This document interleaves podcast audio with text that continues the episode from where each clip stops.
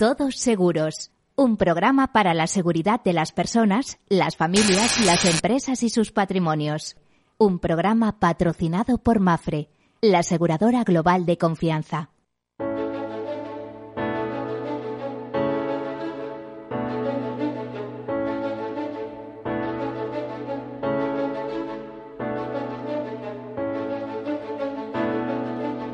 Este programa, el cual en clave de riesgos buscamos soluciones para esos problemas que tenemos en la vida diaria de todo tipo.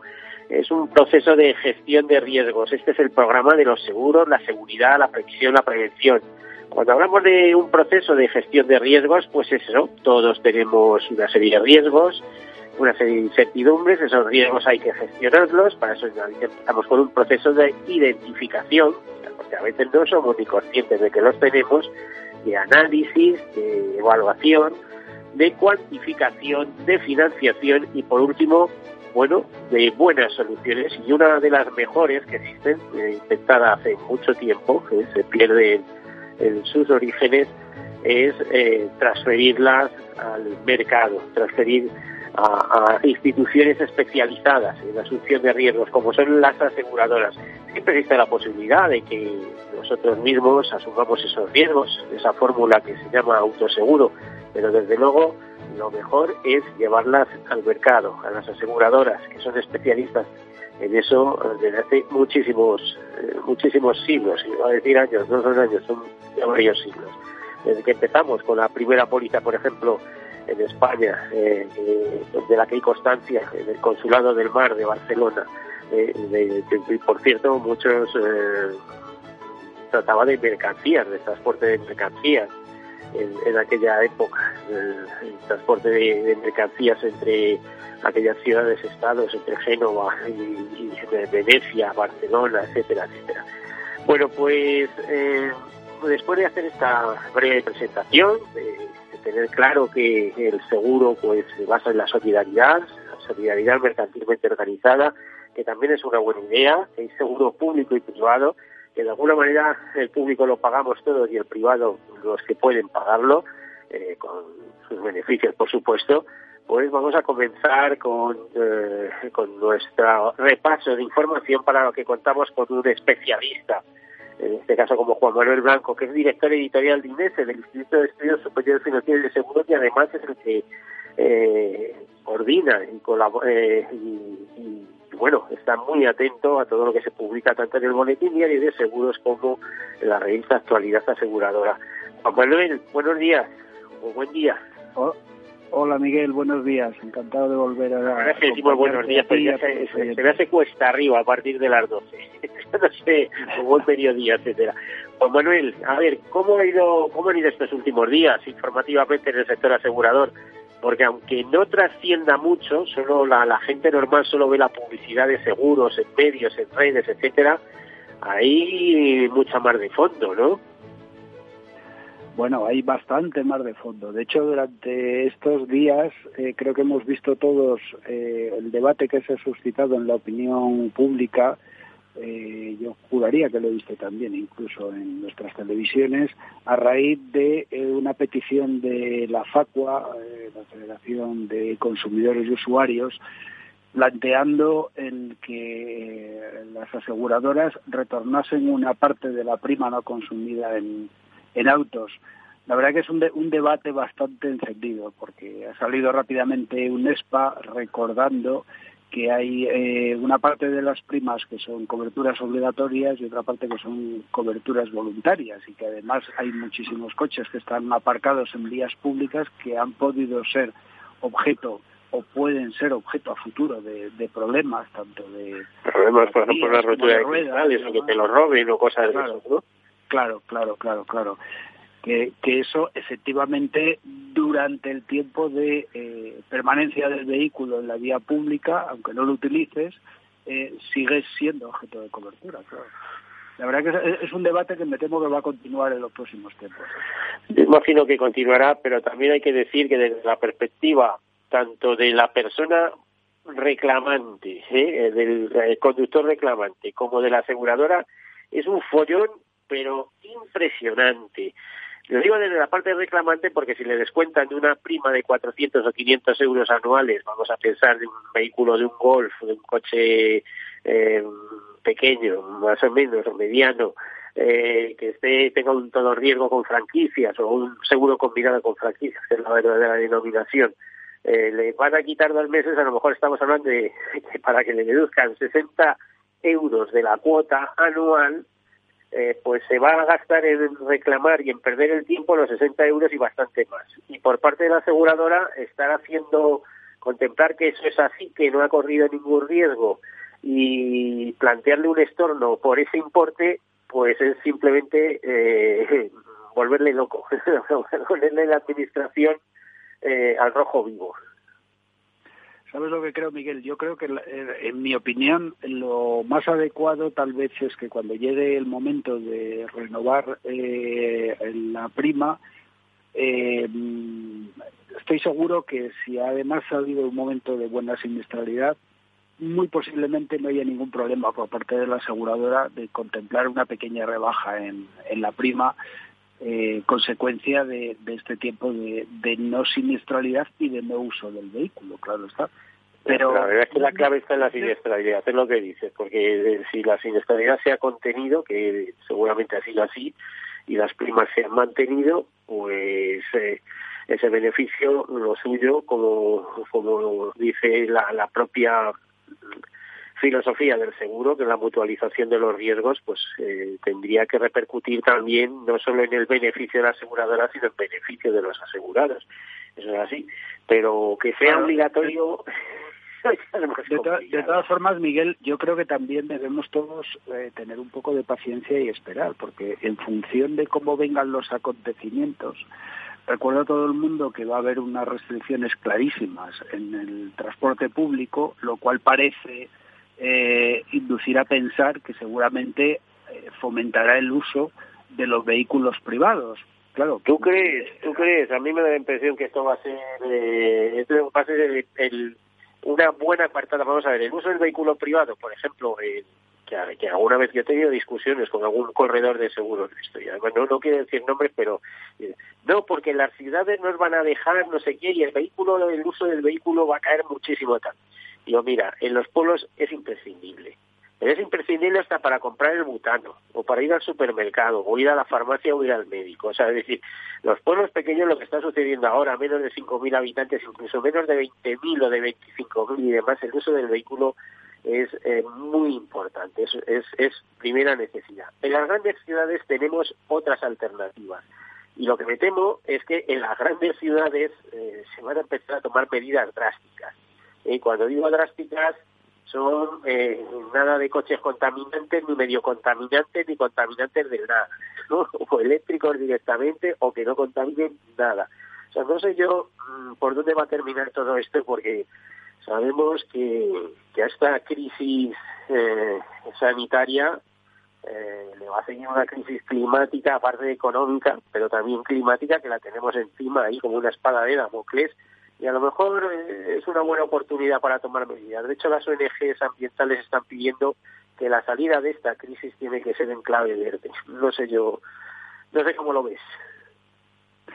Hombre, yo creo que desde luego, mm, ojalá eh, no sea verdad ese viejo refrán de que el hombre es el animal que tropieza dos veces en la misma piedra, aunque la verdad que la, la historia nos demuestra que suele ser así. Pero eh, a ver, quienes eh, vivimos en grandes ciudades, como es el caso, por ejemplo, de Madrid, yo creo, no recuerdo en, en, toda mi vida haber visto la ciudad con el cielo tan limpio y con y, la verdad es que da gusto estar en ella. Eh, desde luego es una ocasión magnífica para aprovechar y, y volver a recuperar eh, hábitos, pues como puede ser andar y como puede ser el de alguna forma acotar en las emisiones de, gas en forma de vehículos y de industrias ganaríamos por ahí, por ahí, bueno, y eso que Madrid no es una ciudad para bicicletas, es otro de los debates que yo tengo, de, bicicletas, pero si está lleno de cuestas, hombre, esto no es Albacete, ni es Valencia, eh, ni siquiera Barcelona, o sea, es que hay sitios donde el uso de la bicicleta, pues, es eh, muy normal, aunque ahora lleven motor eléctrico y todo lo que quieras. Madrid es complicado. Ahora, intentar que el transporte público se haga en clave, o sea, o el transporte en términos generales, ¿no? Se haga en clave no contaminante o lo menos contaminante posible, bueno, en ese sentido sí se pueden ir arbitrando medidas, ¿no? Y además también el seguro podría decir mucho en ese sentido, ¿no? Incentivando, por ejemplo, con seguros, eh, del precio de los seguros, pues a los vehículos menos contaminantes, etcétera. Es decir, podríamos ser, el seguro podría ser un actor también en esa, en esa batalla del cambio climático. Bueno, Juan Manuel, no vamos a ponernos aquí solo. ¿eh? Ahora me opinas si quieres, eh, aparte de si quieres puntualizar en este tema, ¿qué otros tenemos?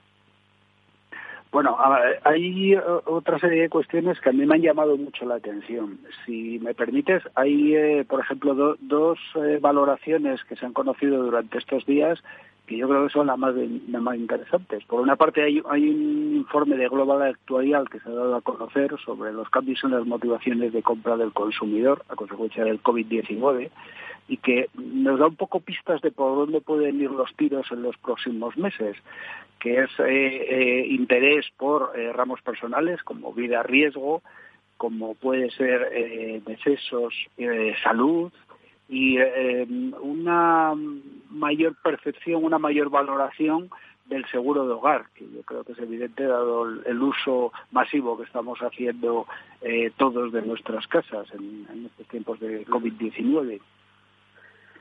Eh, hay eh, luego otra cuestión que nos da un poco las pistas de por dónde van los eh, requerimientos de los asegurados, que es un informe que ha dado a conocer el Consejo General de los Colegios de Mediadores de Seguros titulados en base a las consultas recibidas por los distintos colegios en toda España y que apunta por dónde van las peticiones, al menos de información, de los asegurados, de los españoles, respecto a sus en estos momentos.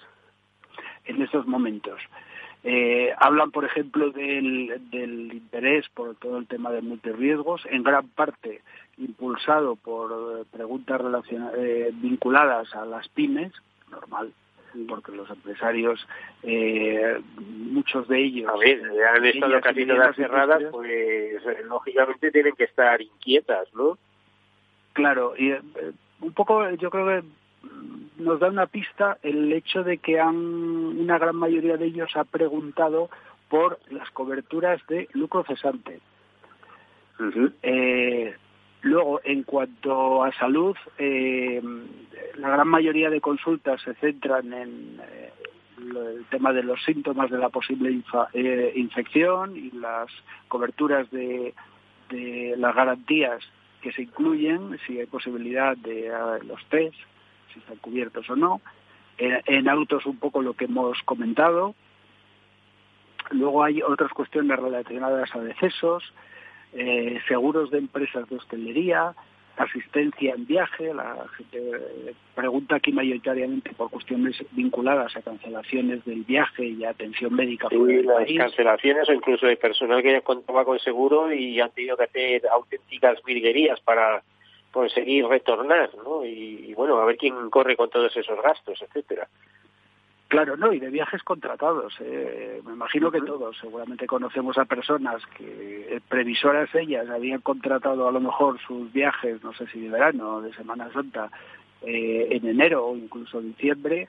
Eh, sí, el que tenga seguro de cancelación ahí, pues lógicamente yo creo que actuará. Y ojo que el seguro de cancelación es muy interesante, es muy barato, pero cuando vas a reclamar eh, eh, por cancelación, vamos a pensar no esta causa, que es, justificada, pero bueno, fuerza mayor parece en este caso, pero un caso particular de un familiar enfermo, etcétera, etcétera, no por esto, no estoy hablando del, estado de alarma ni de esta pandemia en concreto, sino en otras ocasiones. Desde luego lo que te puedo decir es que, aunque se pagan muchísimas indemnizaciones, eh, te piden una cantidad de de documentos impresionante, pero impresionante. Es decir, hasta que se formaliza el pago, que es la devolución de lo que tú habías adelantado, de las cantidades adelantadas, el, el, el lío es considerable. Pero bueno, eh, al final compensa. ¿eh? Hay que hay que meterse en eso, pero vamos, hacen todo tipo de comprobaciones.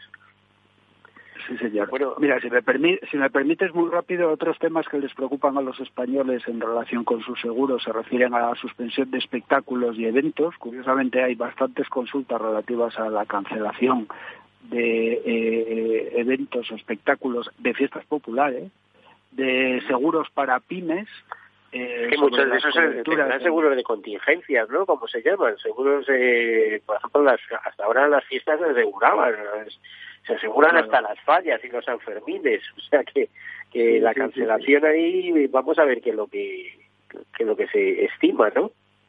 Y luego hay otros vinculados a seguros de construcción, eh, relativos fundamentalmente a las pólizas de todo riesgo de construcción, con la inclusión de o la posibilidad de que incorporen cláusulas de paralización. Y un tema que yo creo que te va a gustar mucho, que es el relativo a la responsabilidad civil de directivos, dado que hay la, la certeza no, digo la incertidumbre, hay la certeza ya, porque hay ya bastantes informes que han salido al respecto, de que en los próximos meses se van a multiplicar las demandas contra administradores y directivos, amén de las que pueda haber contra eh, responsables públicos o políticos. contra las administraciones, ¿eh? en términos generales. Me da la impresión que, que el seguro de protección jurídica, por así decirlo, y los despachos de abogados en general van a tener mucho trabajo al respecto. Había por ahí un informe, ¿no? De una de un eh, de un despacho especializado de, de, juristas, ¿no? Un despacho de abogados especializados en el sector asegurador, ¿no? Advirtiendo de, este tema, del incremento de demandas. E, efectivamente, eh, se ha conocido un análisis de. ¿Puedo citar la firma? Sí, sí, claro de Hogan Lovells, que es un despacho de abogados bastante conocido, en el que habla del impacto eh, que va a haber en distintos eh, tipos de seguros. Y en concreto apuntan a los seguros de caución y crédito, de protección de pagos por situación de desempleo y incapacidad temporal, pérdida de beneficios, eh, los de D&O, que sabes que son responsabilidad civil de directivos y administradores, ciberriesgos, asistencia sanitaria, seguros de vida y eh, algunas que ya hemos citado antes, pólizas de viaje y pólizas de contingencia. Bueno, pues que no pase nada, que nos vamos, nos, va a quedar, nos quedan, no sé si un minuto. Eh, Juan Manuel, eh, que no pase nada, estaba pensando, porque el otro día, por visto, fue la junta virtual de, de Hathaway con 40.000 accionistas también, y una de las cosas que prevén es la cantidad de demandas que se pueden producir a, razón de, bueno de estos estados de emergencia, de estados de alarma que se han producido en diversos estados de, Estados Unidos. Tú imagínate allí contra las administraciones por las pérdidas en los negocios, etcétera. Esto se va a generalizar y además de, eh, como te diría, además de reforzar la sanidad, me da la impresión que vamos a tener que reforzar todo el ámbito jurídico de este país, todo eh, todos eh, todos los juzgados, etcétera, etcétera. Eh, Juan Manuel, una última nota. Esta semana se han conocido los resultados de Catalán Occidente. ¿Sabemos el volumen de primas y los beneficios? Bueno, eh, creo que sabes que eh, Catalán Occidente cerró el primer trimestre con una, una reducción del 10,4% en, en su beneficio eh, sin embargo, su volumen de negocios se incrementó, se incrementó un 11% y se acercó a los 1.500 millones de euros. está muy bien para, para los tiempos que vivimos, pues muy bien. Y además, ojo con los beneficios en el sector asegurador, porque a veces lo que no son beneficios es incremento de reservas, con lo cual eh, lo importante es que las empresas sean solventes y puedan atender a sus compromisos. Pues no sé si nos, nos queda, no sé si, si nos queda algo me, permite, me permites una cosa, eh, simplemente muy rápido, muy rápido, muy rápido. Las aseguradoras comienzan ya a estructurar sus planes de vuelta a la normalidad una de ellas, creo que la tienes tú en, tu eh, eh, eh, entre tus patrocinadores, es Mafre, que ha adelantado ya que a partir del próximo lunes empieza ya a acoger a sus trabajadores en su centro, cumpliendo todas las medidas, claro. Vale, pues lo dejamos ahí. Juan Manuel Blanco, director editorial de Inés, muchísimas gracias, como cada martes últimamente, desde que tenemos este estado de alarma. Muchas gracias por esa información y te esperamos el próximo martes. Bueno, hacemos una breve pausa, enseguida continuamos.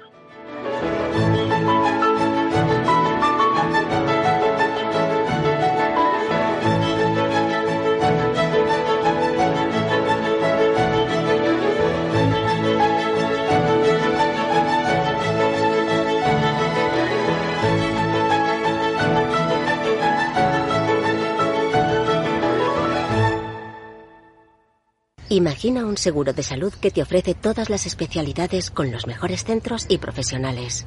Imagina que puedes ver a tu médico y hablar con él cuando quieras. Deja de imaginar y contrata tu seguro de salud Medifiac.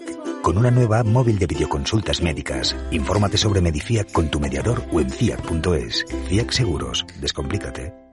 Mi marido se rompió el brazo, tuve que volver de Mozambique para encargarme de los niños y para colmo se nos rompió la luna del coche. Hasta los héroes de verdad necesitan ayuda. Por eso con tu seguro de coche en Mafre tienes centros de servicio exclusivos. Contrátalo ahora y ahorra hasta un 40%. Consulta condiciones en mafre.es. Mafre, seguros de verdad para héroes de familia de verdad. Sí, sí quiero. Quiero tener siempre disponible a un buen equipo de abogados. Quiero tener un servicio telefónico de asistencia jurídica ilimitado. Quiero expertos que defiendan mis derechos como consumidor y como ciudadano. Quiero ARAC. ARAC. Lo nuestro es defender lo tuyo. Contáctanos en arac.es en el 992 2095 o consulta a tu mediador. Mi jubilación, el fondo para el máster de mis hijos, la hipoteca de la casa, vender o no vender el apartamento de la sierra, las acciones, el máster, la jubilación, el apartamento, las acciones, la jubilación, el máster, la hipoteca. Cariño, ¿estás bien? ¿Quieres que coja el coche yo? ¿Necesitas ayuda para el asesoramiento de tu patrimonio y tus finanzas?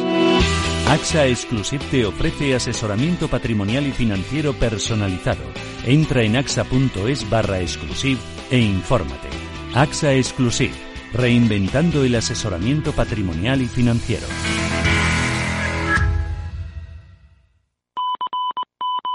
Desde Renta 4 Banco queremos hacer un llamamiento a todos los inversores. Independientemente de la entidad en la que tengas tu patrimonio, nos comprometemos sin ningún coste a realizar un diagnóstico experto de tu situación. No pretendemos tener ninguna receta mágica, pero como banco especializado en inversión, sabemos muy bien que tener la información correcta ayuda a tomar las mejores decisiones. Llámanos al 902 15 30 20 o a cualquiera de nuestras oficinas y solicita hoy el diagnóstico de tus inversiones. Renta 4 Banco, tu banco especialista en inversión. ¿Quieres anunciar tu negocio en la radio? Entra en el clubdelaradio.com. La compra es online, pero no os vamos a negar que nos encanta que nos llaméis. El teléfono, olvídate, no te vas a acordar. Entra en el clubdelaradio.com. Tu audio y tu campaña de una forma sencilla y rápida. Contrata anuncios en radio al mejor precio. Elclubdelaradio.com. Todos seguros. Un programa patrocinado por Mafre, la aseguradora global de confianza.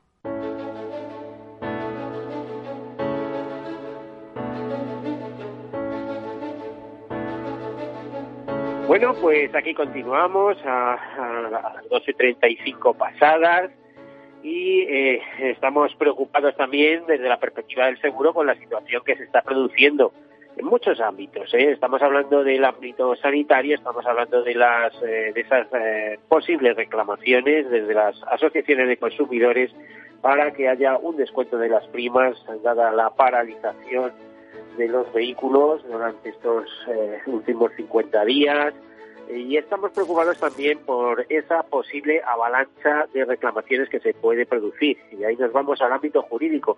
Yo creo que nada mejor que hablar con una compañía o hablar con el representante, el, representante número uno eh, de una compañía eh, especializada en protección jurídica, en defensa jurídica.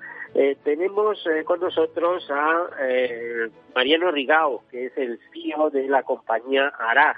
Además, es muchas más cosas. Mariano, Buen día. Hola, buen día, buenas tardes.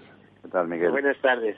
A ver, para aclararnos, Mariano, eres el CEO de ARAC, la, compañía, yo creo que, bueno, una de las líderes eh, de, en Europa de, protección jurídica.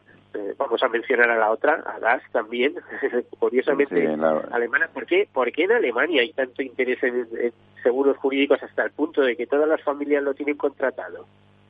Es un tema cultural, es, muy buena pregunta, es un tema cultural. La verdad es que eh, yo recuerdo el año pasado en una, en, una, en un meeting, en una reunión de estas, un seminario, eh, donde estábamos los, los 19 países eh, los que opera ARAC, que recuerdo que en un momento determinado se nos presentó una slide, una eh, de lo que era la situación del mercado alemán en defensa jurídica.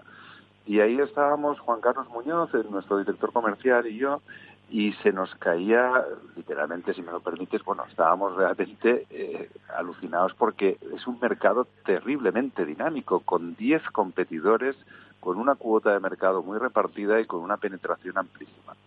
Yo creo que es un tema muy cultural, es un tema en donde, pues del mismo modo que son ahorradores, del mismo modo que son austeros, del mismo modo eh, que consumen mucho más, el consumo per cápita de primas de seguros, tanto en vida, en ahorro, como en hogar, en automóvil, etcétera, etcétera, es sustancialmente más alta que la nuestra, eh, pues también esta visión de ser mucho más, de estar mucho más protegidos, también nos llevan al ámbito puramente legal, ¿no? Al ámbito jurídico. O sea, dicho de otra manera, que quieren eh, estar, eh, tener el tema de protección jurídica o de defensa jurídica, lo quieren tener absolutamente amarrado.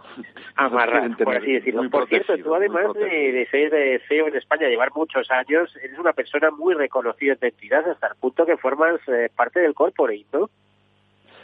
Bueno, eh, sí, por el, la, verdad es que la, en la gobernanza del grupo pues existe el, el board, el Consejo de Administración a nivel global del grupo y luego pues a nivel europeo hay un comité ejecutivo del cual, pues además del board, además del consejo, como digo, los seis miembros del consejo, formamos parte otros seis CEOs eh, que concretamente pues somos el CEO de Holanda, de Italia, de España y luego otros tres CEOs de otras compañías que operan en Alemania, la de Property and Casualty, la de la de la de vida, perdón, y de otra, perdón, la de salud y la de otra compañía que también opera en Alemania. Sí, o sea, digamos que a nivel europeo pues estoy en este comité ejecutivo del grupo, sí.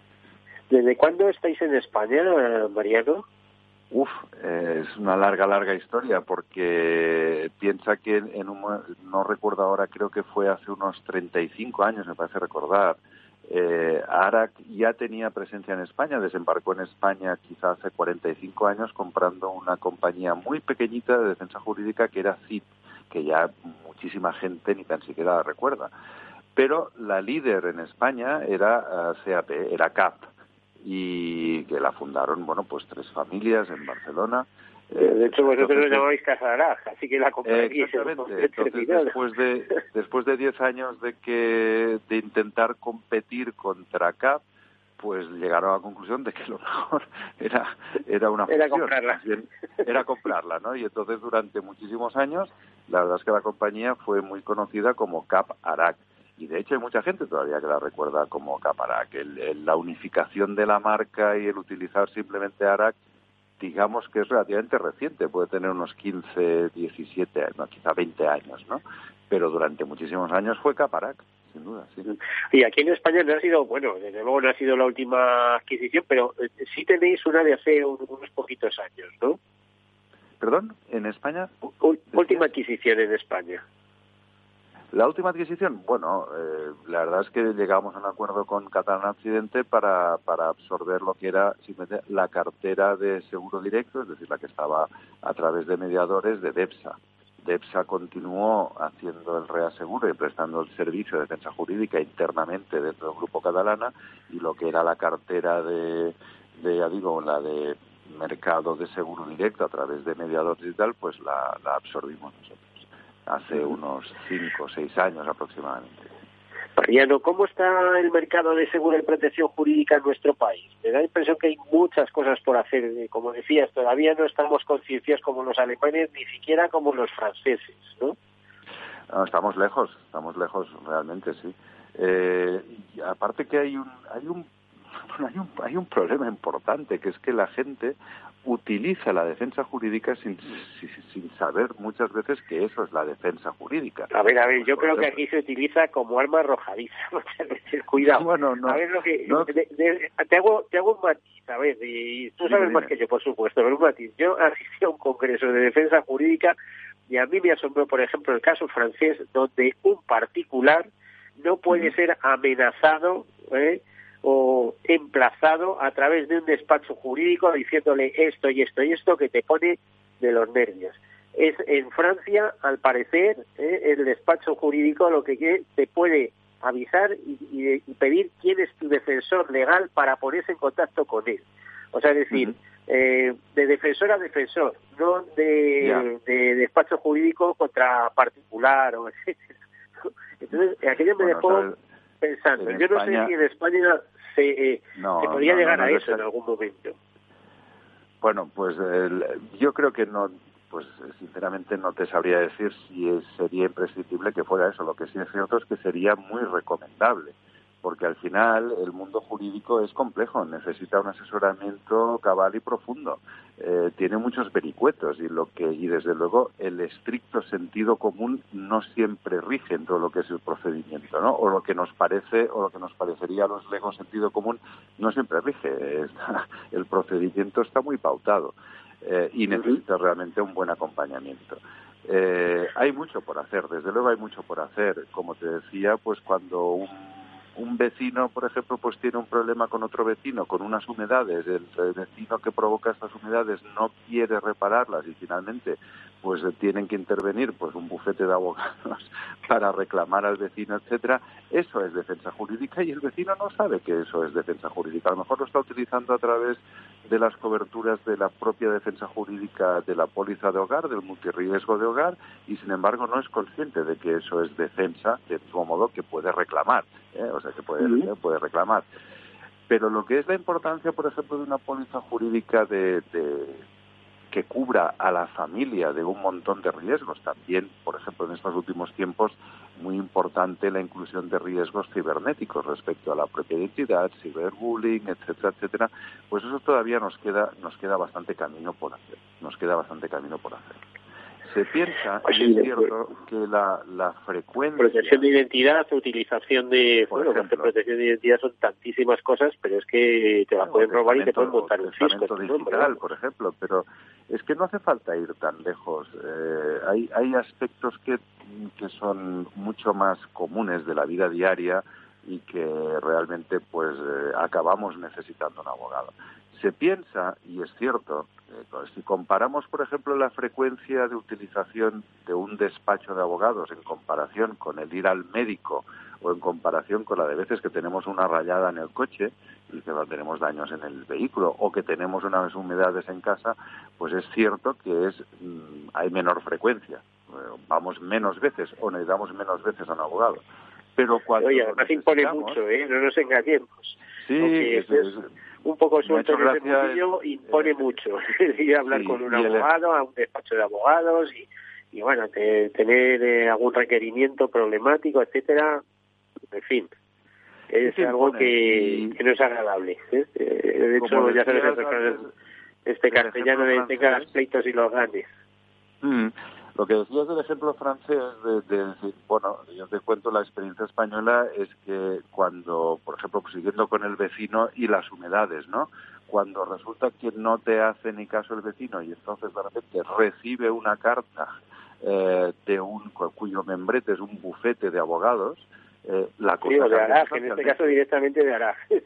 o, de, o de o de un bufete directamente encargado por Arac, la cosa impone, realmente la cosa impone y cambia completamente la actitud. Eh, Por cierto, una pregunta rápida, no tenemos muchos minutos, pero una pregunta rápida. ¿Se sigue imponiendo la mediación más que el de ir a, los juzgados? hoy en día yo creo que lo que se intenta es eh, arreglarlo mediante procesos de mediación eh, y si no hay más remedio, pues, pues ir a los tribunales, que siempre es complejo, costoso y además lleva bastante tiempo. Lo que pasa con la mediación, Miguel, es que, vamos a ver, mm, mira, yo recuerdo que participamos y fomentamos un seminario junto con, la Escuela de Negocios de SADE justamente respecto a temas de, de mediación. Ellos tienen todo un grupo de trabajo dedicado a esto, ¿no? Hay una forma de mediación a ver, si yo te digo que el 82% de todos los casos que nosotros tratamos, y son unos cuantos, son prácticamente unos 82.000, 83.000 casos nuevos al año. Si el 80 y pico por ciento de estos casos te digo que se resuelven fuera del ámbito judicial, ¿tú consideras que eso es mediación o no es mediación? Nosotros consideramos que es mediación porque logramos al final que haya un acuerdo entre las partes sin necesidad de ir a juicio. Realmente. yo creo que, que, ganan todas las partes, además, en ese caso. Claro, evidentemente. Eh, y entonces, claro, pues el hecho de, de, ponerse en contacto con la otra parte, intentar llegar a un acuerdo, con abogados de por medio o sin abogados de por medio. Eh, da igual, quiero decir, porque hay veces que eh, pues estos acuerdos amistosos pues los, tramita, los tramitamos o se consiguen estos acuerdos amistosos directamente con nuestros propios tramitadores de siniestros, no necesariamente con la intervención de un bufete externo. Eh, bien, pero es que más del 80%, como te digo, se resuelve, si no amistosamente, por lo menos extrajudicialmente. Bueno, pues para nosotros esto ya es una forma de mediación también. La mediación en sí misma no está bien desarrollada en España, no está bien legislada y no está bien implementada. Yo creo, creemos que el sistema judicial en sí mismo es uno de los grandes olvidados. De, ha sido un gran olvidado, pero te hablo ya de todos los gobiernos democráticos. No se ha hecho una inversión sustancial ni en número de plazas, ni en número de juzgados, ni en la digitalización necesaria de todos los juzgados en los partidos judiciales. Es la gran olvidada la Administración de Justicia, no te quepa la menor duda. Con una Administración de Justicia con las inversiones correctas, al mismo nivel de que pueda tener, por ejemplo, una Administración Fiscal o Hacienda misma, eh, se solventarían muchísimo, muchísimo, muchísimo las cosas. Eh, Mariano, eh, mm, cambiamos de tercio y nos vamos a la situación actual. todos los, eh, los expertos prevén una avalancha de demandas, pues probablemente contra la Administración del Estado, contra directivos y consejeros, etcétera, etcétera, por la situación o por las casuísticas, defensas casuísticas de que se han venido dando en estos últimos meses, en estas últimas semanas. ¿Crees que es así? ¿Vosotros habéis tenido ya impactos? ¿Han empezado a llegar consultas de que si pueden reclamar esto o lo otro? Eh, ¿Cómo lo ves? O sea, rotundamente, no, o sea, te digo, en nuestro caso, lo que son las reclamaciones a la administración, para entendernos, o, pues al gobierno, al gobierno de la comunidad autónoma, a quien tome, la, o sea, quien ha estado tomando las decisiones al respecto de, cómo afrontar esta crisis, sinceramente no nos han llegado. Lo que sí hemos tenido es una auténtica avalancha de dos tipos de, de llamémosle, de siniestros, ¿no? Por una parte, en, nuestra actividad en asistencia en viaje, pues en los primeros momentos fue una auténtica avalancha de solicitudes de reembolso de gastos por cancelaciones de viaje, ¿no? Sí, seguro que cancelaciones. Sí, exactamente. Eso fue una primera avalancha en donde, bueno, pues algunos casos quedaban cubiertos, otros casos no quedaban cubiertos, que no tiene nada que ver con lo que fue la prestación del servicio, de lo que fueron repatriaciones o asistencia sanitaria en el extranjero, lo que fuera, no tiene nada que ver. Estamos hablando simplemente de reembolso de los gastos del viaje contratado que no se iba a realizar. Eso fue en una primera fase, esta fase ya, ya la hemos superado afortunadamente, y la segunda fase pues ha sido realmente una avalancha de temas relacionados con el alquiler, con el alquiler de vivienda, tanto por parte, fundamentalmente por parte de los inquilinos, de intentar entender eh, cómo funcionaban las ayudas eh, que había dispuesto el gobierno para los alquileres, para la gente que estaba en un ERTE o que había perdido el empleo directamente y cómo podían y cómo iba a funcionar el tema este de las ayudas para los alquileres. O también incluso de los propios propietarios, pues desde el punto de vista de cómo modificar un contrato, cómo alargar un contrato, eh, pues porque habían llegado a acuerdos con sus inquilinos, rebajándoles el alquiler o extendiendo, dándoles una moratoria, etcétera, etcétera. Ahí es donde, ahí es donde en estos momentos estamos teniendo el gran grueso, de, digamos, pues de entrada de nuevos casos, ¿no? Claro, ha bajado muchísimo todo el tema relacionado con, con la defensa jurídica de la reclamación relacionada con la circulación, pues lógicamente al dejar de circular vehículos, pues esto ha bajado, muchos menos accidentes. Se habrá aumentado también las consultas de laboral en este caso. En las consultas de laboral se han incrementado una barbaridad, pero una barbaridad, muchísimo. Todo lo relacionado, como decíamos, con los ERTES, con las ayudas del gobierno y con eh, todo lo que es la situación laboral, pues eh, se ha incrementado muchísimo, como es lógico como es lógico. Y creemos que va a seguir, que va a seguir con un, con un tono muy alto. Eh, eh, Mariano, estamos apenas a un par de minutos de, terminar el programa, es el tiempo que tenemos.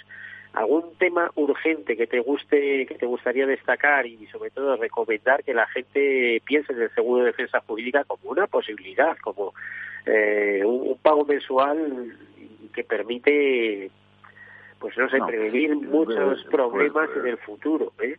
Porque todas las pues familias pues la verdad es que te agradezco, te agradezco la oportunidad. La verdad es que eh, si pensamos si pensamos que lo que es la prima media la prima media de una póliza individual de defensa jurídica está alrededor de los 100 euros. Una póliza ya, digamos, casi de lujos. Que 100 euros anuales. Anuales, anuales. ¿eh? Una póliza anuales. También hay modalidades eh, incluso más económicas, de 40 y 50 euros anuales, ¿eh? y que te cubren pues aspectos relacionados con el automóvil o aspectos relacionados con el hogar que una póliza, por ejemplo, de protección de alquileres y de gastos jurídicos para solucionar cualquier problema con un inquilino de cara a un propietario, pues estamos hablando que el promedio, la prima promedio es del orden de unos 200, 250 euros al año, va en función del importe del alquiler, pues es que realmente no es dinero y eh, que una póliza de familia, como decía, pues está en eso, en los 120, 140 euros. Y ya nos vamos a una póliza pues con, con unas coberturas, digamos, excelentes, pues es que no llega a los 200 euros. La vida, la vida diaria tiene un montón de situaciones en donde estamos muchísimo más tranquilos y podemos acudir a un abogado de confianza, del mismo modo que se acude pues a un pediatra de confianza o al médico de cabecera, pues tener un abogado de cabecera para lo que es la propia vida diaria y todas las cosas que nos podemos encontrar, que hacemos una compra online y resulta que recibimos un producto defectuoso, ¿cómo reclamamos eso? Reclamamos y no nos hacen caso, ah, muy bien, pero entonces es un bufete quien reclama en nuestro nombre y entonces sí nos van a hacer caso, etcétera, etcétera. Pues eh, entendemos pues, En definitiva, eh, Mariano, el interés o lo interesante que resulta tener una, eh, una póliza de protección jurídica no somos capaces siquiera de sospechar la cantidad de servicios que se ponen a nuestra disposición, eh, estando con una compañía especializada y además con arraigo con trayectoria de muchos años, que no nos va a dejar tirados. Bueno, y, sobre todo que consulten, que consulten a su mediador, que consulten a su mediador que les asesorará. Nos tenemos que marchar. Mariano Rigao, muchísimas gracias por estar aquí con nosotros. Eh, gracias a vosotros. hasta la próxima.